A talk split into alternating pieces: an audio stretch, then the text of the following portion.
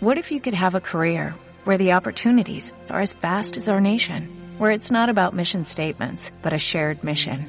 At U.S. Customs and Border Protection, we go beyond to protect more than borders, from ship to shore, air to ground, cities to local communities. CBP agents and officers are keeping people safe. Join U.S. Customs and Border Protection and go beyond for something far greater than yourself. Learn more at cbp.gov/careers.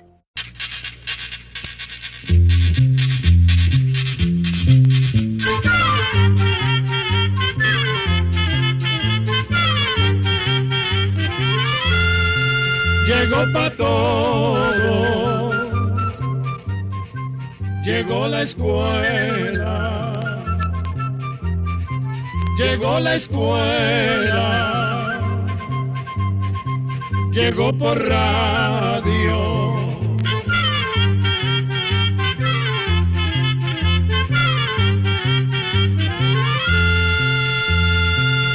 Oigamos la respuesta.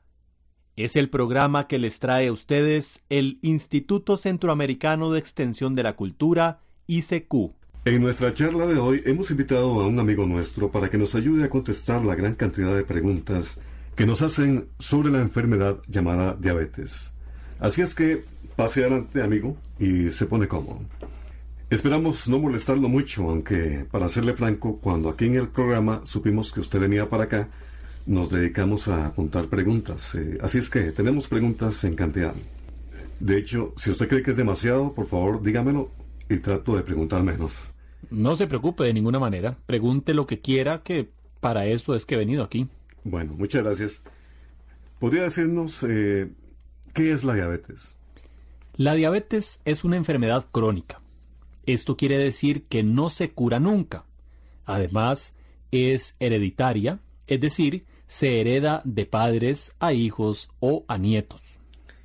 Pero, mm, ¿qué es en realidad esta enfermedad? Eh, ¿Por qué se produce? Para contestarle esto, tengo que explicarle primero unas cosas. Por ejemplo, los alimentos como la papa, la yuca, el arroz, los frijoles, el azúcar y muchos otros sirven para el buen trabajo del cerebro y la formación de grasa también forman como una reserva para cuando nuestro cuerpo necesita azúcar. La carne, la leche, los huevos y otros alimentos sirven para formar los músculos y los órganos. Cuando comemos, los alimentos se deshacen en el estómago y finalmente cada uno se va a diferentes partes del cuerpo. Pero si la persona tiene diabetes, esto no ocurre así. Es decir, no se va cada alimento al lugar donde lo necesitamos. Y dígame, ¿cuántas personas padecen diabetes? En realidad, pues es muy difícil saberlo bien a fondo, pues ha muerto mucha gente que nunca supo que padeció de diabetes y por eso nunca fue al hospital. Pero de las personas que van a los hospitales, cuatro de cada cien son diabéticos. Por lo menos esto es así aquí en Centroamérica pero en todos los países del mundo hay diabéticos. Otro aspecto que nos interesa mucho saber es quiénes son más propensos a padecer esta enfermedad. Bueno, sobre todo las personas gordas. Segundo, las personas mayores de 40 años. Tercero, las personas que tienen familiares diabéticos. Y por último, las madres que han tenido muchos hijos y que algunos hayan pesado más de 8 libras al nacer. Digamos más bien que ya esto es como un síntoma de que la persona podría padecer de diabetes. Ahora, ¿por qué una persona que pase de los 40 tiene más peligro de tener esta enfermedad? Bueno, esto es así porque el páncreas se va gastando. El páncreas es un órgano que produce una sustancia llamada insulina. Y la insulina es la que ordena a dónde deben ir los diferentes alimentos que comemos. Cuando el páncreas se va gastando, produce menos insulina. Entonces se viene el desorden. Nadie le ordena a los alimentos para dónde deben irse. En ese caso, la persona que padece diabetes. Todos tenemos páncreas y todos tenemos insulina. Pero a los que heredan la enfermedad, el páncreas se les va gastando. No se sabe por qué sucede esto, pero el caso es que llega un momento en que el páncreas no produce más insulina Entonces aparece la diabetes. Y dígame una cosa, eh, ¿qué, qué, qué siente una persona que tiene diabetes? Bueno, generalmente padece de mucha sed, orinadera, cansancio y aumenta mucho de peso. Sin embargo, una persona puede padecer de diabetes y no sentir nada de esto. Entonces, eh, ¿cómo podría o cómo se nota esta enfermedad? ¿Cómo hace, por ejemplo, un doctor para reconocerla? Si llega una persona mayor de 40 años, gorda y con familiares diabéticos, entonces se sospecha. ¿Existe eh, algún examen especial para, para comprobarlo? Claro que sí, se puede hacer un examen de orina o uno de sangre. Como la diabetes trastorna todo el organismo, manda azúcar a la sangre y a la orina. Hay un examen de orina que se hace con una tirita amarilla que se mete dentro de los orines. Si no hay azúcar, la tirita sigue amarilla. Si hay azúcar, entonces la tirita coge un color verde. Bien, ¿cuáles serían las, las complicaciones que trae esta enfermedad? Eh, sí, claro. Eh, en realidad esta enfermedad trae varias complicaciones. Muchas veces cuando una persona tiene granos o diviesos, oímos que les dicen, es mejor que vaya donde un médico porque usted puede tener azúcar en la sangre. No es que toda persona que tenga granos o diviesos sea diabética, pero la diabetes puede producir infecciones, es decir, granos y diviesos. Otra complicación bastante seria es cuando las grasas del cuerpo se mueven muy rápidamente. Cuando esas grasas se mueven, producen una sustancia en el hígado que luego envenena el cerebro. Entonces la persona pierde el conocimiento. Esto le sucede generalmente a los niños diabéticos, a las madres diabéticas que esperan familia y a los adultos muy delgados que sean diabéticos. Y antes de perder el conocimiento, la persona siente algo raro. Claro que sí. Por ejemplo, los niños desde unos 5, 6 o 7 días antes empiezan a sentirse muy cansados, con mucha sed y mucha orinadera. Después empiezan a estar como oídos, es decir, van perdiendo la conciencia, hasta perder el conocimiento del todo. Cuando la diabetes no se descubre a tiempo, puede traer una complicación más seria. Voy a poner un ejemplo para explicar mejor esta otra complicación. Supongamos que tenemos una casa con vigas de madera en el cielo raso. Si en esas vigas hay comején, el comején empieza a comérselas. Resulta que nadie se dio cuenta que había comején hasta que un día el techo se viene abajo. Exactamente eso es lo que pasa con la diabetes. Mucha gente la padece pero no lo sabe. La enfermedad es como el comején que se va comiendo las vigas. Las vigas del cuerpo serían las arterias, es decir, los tubos por donde corre la sangre. ¿Podríamos entonces decir que la diabetes se va comiendo las arterias? Más o menos. Y las arterias se van poniendo duras, pero al mismo tiempo se pueden taponear. Cuando una arteria de una pierna se taponea, la sangre no llega al pie. Entonces el pie se va muriendo y descomponiendo. Es entonces cuando hay que cortarlo. A esto se le llama gangrena. Si se tapa una arteria del corazón, a la persona le puede dar un ataque y entonces está en serio peligro de muerte.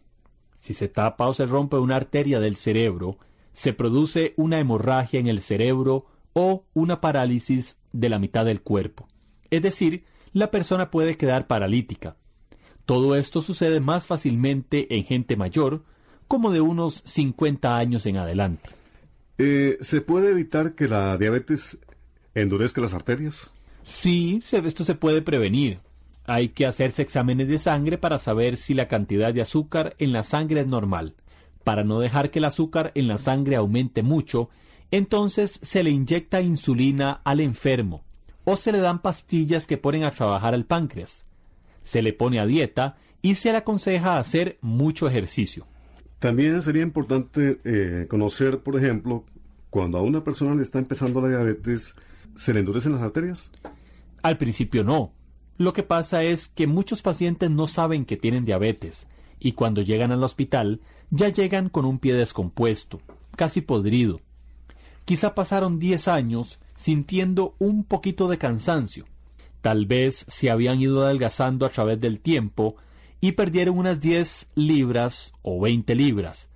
padecían de sed de vez en cuando y se les hacía alguna que otra infección a menudo, pero la enfermedad les había ido comiendo las arterias sin que ellos se dieran cuenta. Hemos oído decir que un diabético tiene, debe tener mucho cuidado con sus pies. ¿Eso es cierto? También es cierto, sobre todo en diabéticos mayores de 50 años, ya que es cuando más se ven casos de endurecimiento de arterias. El pie es delicadísimo, por eso se recomienda que se laven con agua y jabón todos los días, que las uñas estén cortas y que no usen zapatos apretados. Además, si aparece algún puntito negro en el pie, debe ir inmediatamente donde un médico, porque puede ser el principio de una gangrena. Pero, ¿qué es lo que tiene el pie especial? Que hay que tener tantos cuidados. Bueno, lo que pasa es que el pie recibe la sangre a través de arterias que las ataca muy fácilmente la diabetes. Los cuidados que usted dijo que había que tener con el pie, ¿en qué sentido ayudan? Si el pie se mantiene siempre limpio, es más difícil que se produzca una infección. Si las arterias están endurecidas, cuesta mucho que circule la sangre. Por eso el zapato no debe ser apretado. También por esa razón es que se recomienda no andar las uñas muy largas, pues al pegar con el zapato estrujan la uña y puede producirse la gangrena porque no llega sangre ahí. Otra cosa que hemos oído decir a menudo es que una persona diabética puede quedar ciega. ¿Eso es cierto? Y era que también es cierto. Una diabetes descuidada puede llegar a endurecer unas venitas pequeñísimas que tenemos detrás de los ojos. Si esas venitas se endurecen, la sangre no llega al ojo y la persona puede quedar ciega. Usted habló antes de la insulina, que se inyecta a los diabéticos. La insulina no viene en pastillas también. No, desgraciadamente se ha tratado de hacer pastillas con insulina, pero no sirven. Apenas llega la pastilla al estómago, se destruye y no pasa a la sangre. Por eso hay que inyectarla. Lo único es que se debe tener mucho cuidado, pues demasiada insulina puede producir trastornos. Al principio dijimos que el cerebro necesita cierta cantidad de azúcar. Ahora, si se inyecta mucha insulina, el azúcar se merma mucho y ya no llega al cerebro. Por ejemplo, la persona puede empezar a padecer dolores de cabeza, a sudar frío y a que le agarre tembladera. Puede ser que a la hora de pensar algo, si por ejemplo quiere hacer un cálculo, digamos, sumar 2 y 2 son 4. Él dice 2 y 2 y se queda pensando, dándole vueltas a la cabeza y no recuerda cuántos son 2 y 2. También podría ser que la persona tenga problemas al caminar. Pareciera que está como borracho. A veces la persona se pone muy brava, le cambia el carácter completamente. A veces le da mucho sueño y cansancio. Todo esto puede suceder con una falta de azúcar en el cuerpo, es decir, si la persona se inyecta más insulina de la cuenta. Por eso, para inyectar la insulina se usan unas jeringas especiales. Son más delgaditas que las corrientes y apenas les cabe un centímetro de líquido. A las corrientes les caben hasta 10 centímetros. Con estas jeringas para insulina el diabético se puede inyectar él mismo. Y ahora que se dice tanto que es prohibido que cualquier persona se, se ponga inyecciones. Eso es cierto. Lo que pasa es que hay personas diabéticas que se tienen que inyectar todos los días. Entonces, lo mejor es enseñarles cómo es que se pone la inyección. Pues la verdad es que se sentiría más enfermo si todos los días tuviera que ir donde un médico o una enfermera para que lo inyecten. El diabético debe ir donde un médico cada tres o seis meses para que lo examine, pero él mismo debe inyectarse. Si le mandan inyectarse insulina, no debe fallar. Si se le mandan pastillas, debe tomárselas, hacer dieta y mucho ejercicio. Y hay otro comentario que anda por ahí. ¿Es cierto que la persona que se inyecta insulina se le acorta la vista? Esto no es cierto. Lo que pasa es que cuando ya se mandan inyecciones de insulina es porque hay mucha azúcar en todo el cuerpo. Ese azúcar también sube al ojo. Con la insulina el azúcar empieza a mermar, pero en los ojos cuesta más que se merme el azúcar. Mientras esto sucede la persona siente la vista nublada, pero eso pasa después de tres o cuatro semanas. Ahora, ¿a todos los diabéticos hay que inyectarles insulina? No. Si el paciente es gordo y lo ponen en tratamiento para que adelgace, entonces baja también el azúcar. Pero, ¿por qué baja también el azúcar solo porque el paciente se flaquece o pierde peso? Le voy a poner un ejemplo. Digamos que usted tiene un carretón con un caballo que lo jala. Si ese caballo es muy viejo y usted carga mucho el carretón, el pobre caballo no puede jalarlo. Si usted le quita peso al carretón, el caballo viejo lo podrá jalar. El páncreas sería como el caballo y el carretón el cuerpo. Si la persona pierde peso, el páncreas, aunque viejo y gastado, puede producir un poquito de insulina. Usted repite mucho que el diabético tiene que hacer mucho ejercicio. ¿Podría explicarnos por qué? Claro que sí. La insulina es en cierta forma la que abre las puertas de cada célula de nuestro cuerpo para que ellas se alimenten. Si no hay insulina, las células no se alimentan y entonces se marchitan. Pero, si los músculos se ponen a trabajar, las células se abren sin necesidad de insulina y pueden alimentarse. Si la diabetes no es muy fuerte, la persona puede mantenerse bien con solo que haga mucho ejercicio. Entonces me parece que una persona que trabaja en trabajos pesados puede vivir más tiempo con diabetes sin sentir los malos efectos de la enfermedad. Esto es cierto. Por ejemplo, un trabajador del campo, con el trabajo tan pesado que tiene, gasta mucha azúcar. Tal vez no tanta como para que esté completamente bien, pero por lo menos no se siente tan enfermo. Ahora, díganos una cosa. ¿Podría explicarnos para qué son las pastillas que se les da a los diabéticos? Pues ya nos dijo que no eran insulina. Claro, estas pastillas son como una especie de azote al páncreas para que trabaje. Volvemos al ejemplo que le puse del carretón y el caballo. Si a pesar de que usted descargó el carretón, el caballo no se mueve, pues le da un chilillazo o azote para que camine. Más o menos eso es lo que hacen esas pastillas con el páncreas. Bueno, pero es que a mí se me viene una duda. Si a ese caballo viejo del carretón le pegamos uno que camine más, ¿no se nos muere más ligero? Pues viera que no, porque tampoco lo vamos a maltratar. Lo único que hacemos es estimularlo a que camine. Claro que después de un tiempo no valdría poca carga ni azotes. Habrá que ponerle otro caballo al lado para que lo ayude. Eso mismo pasa con el páncreas. Al principio responde, pero después de cinco o diez años de tomar pastillas ya no responde. El caballo que tendríamos que ponerle al lado es la insulina. Entonces, una persona que se está inyectando insulina o tomando pastillas también tiene que ponerse a dieta. Claro que sí. La dieta es lo más importante para controlar la diabetes.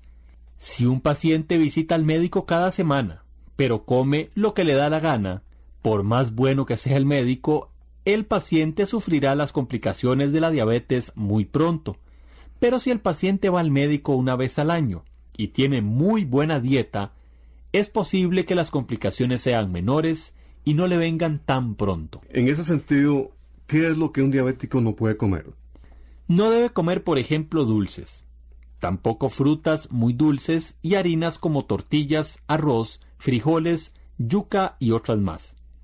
Una buena dieta es comer un pedacito de carne, un poquito de arroz o de frijoles y ensalada.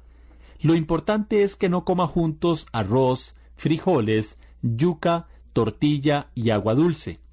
Hay que mezclar los alimentos. Si quiere comer yuca, entonces no coma arroz ni frijoles.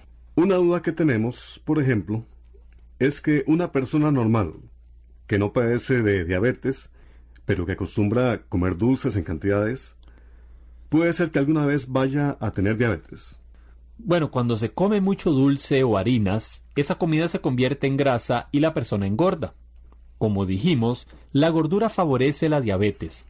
Por eso, si uno tiene un hijo que come demasiados dulces o harinas y se está engordando, es preferible darle menos de esas comidas. Entonces, eso de comer dulces, aunque directamente no va a producir diabetes, sí sería como estar echándole más carga al carretón que tiene que llevar el caballo. Pues sí, básicamente así es. Volviendo a las inyecciones de insulina, olvidé preguntarle si esas inyecciones tienen que estar guardadas en el refrigerador. No, no necesitan refrigeración. En los lugares muy calientes es preferible tenerlas cerca de la pila de lavar, pues ahí están más frescas. Ahora, me quedé pensando en todo lo que le coge a un diabético que se le merme mucho el azúcar de pronto. En esos casos, ¿cómo, se, cómo hace uno para ayudarle? Bueno, hay que darle un refresco con bastante azúcar. Si acaso no hay azúcar en ese momento, se le puede dar dos o tres confites mientras se pueda conseguir azúcar. Por eso los diabéticos que se estén inyectando insulina deberían andar siempre con unos confites en la bolsa, por si acaso el bajonazo de azúcar les da en un bus o en el trabajo. ¿Se podría confundir un bajonazo de azúcar con un treponazo? Es decir, eh, ¿podría uno engañarse y pensar que una persona tiene baja el azúcar cuando en realidad la tiene alta? Esta pregunta es importantísima, porque desgraciadamente esto sí puede pasar.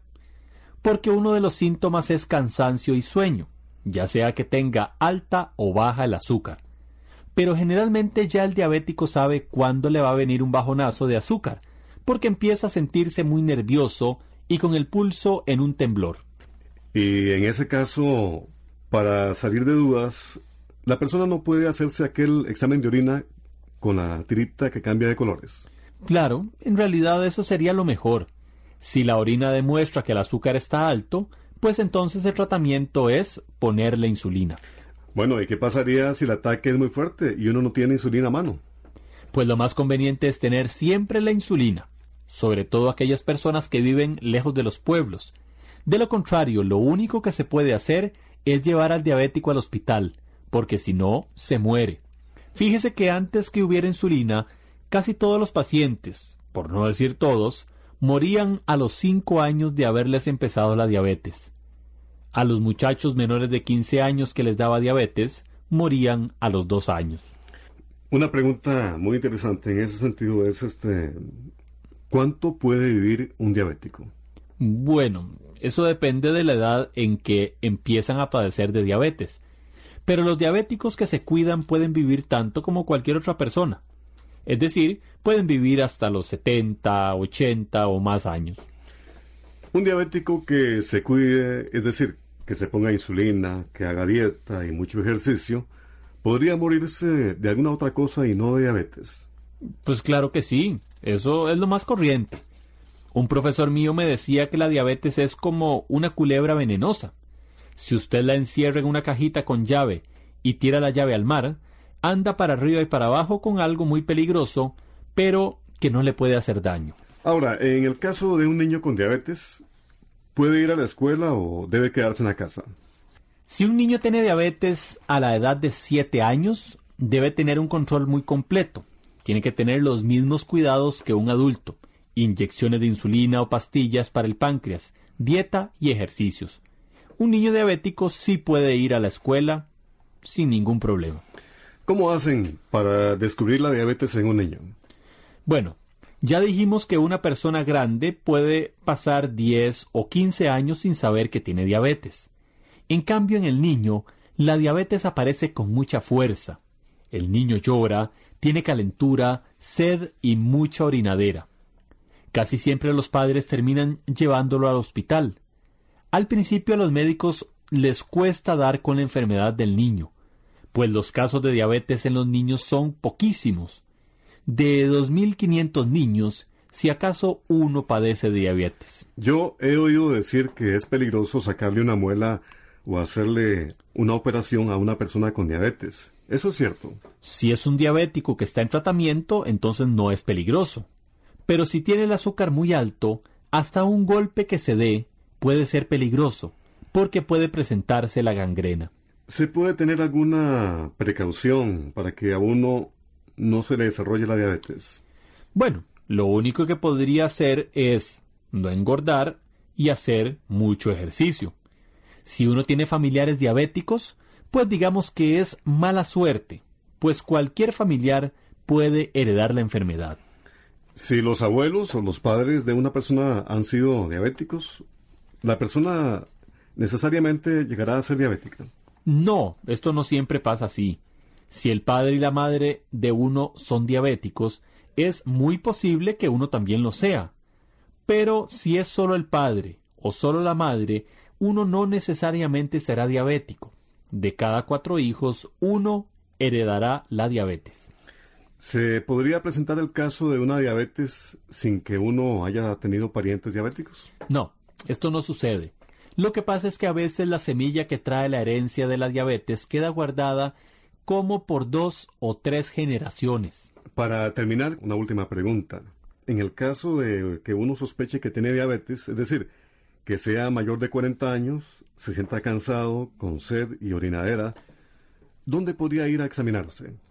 Bueno, en caso de que usted sospeche que tiene diabetes, lo ideal es ir inmediatamente a un hospital, una clínica o a algún centro de salud que haya en su comunidad para que se haga el examen. Estos exámenes usualmente son o muy baratos o le salen gratis. Bueno, amigo nuestro, creo que hemos llegado al final de nuestra charla de hoy. Estamos muy, pero muy agradecidos con usted por habernos contestado tantas preguntas. Atención amigos, programa número 217.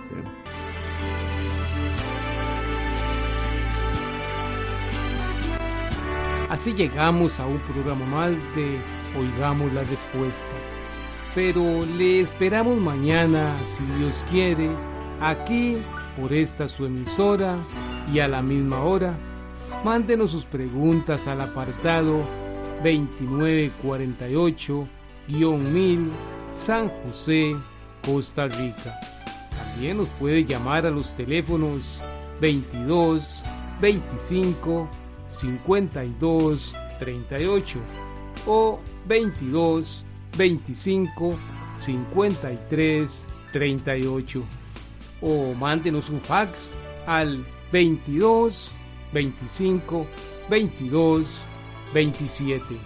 También le damos el correo electrónico isq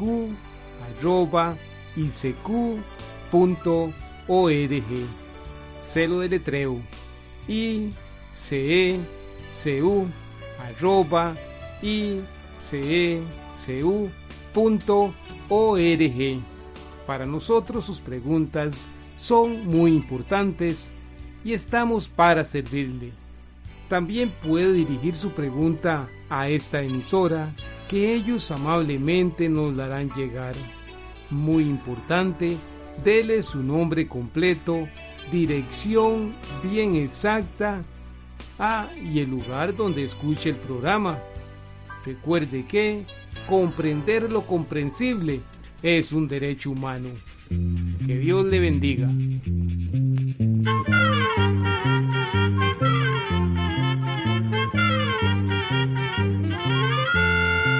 Llegó el momento de despedirnos.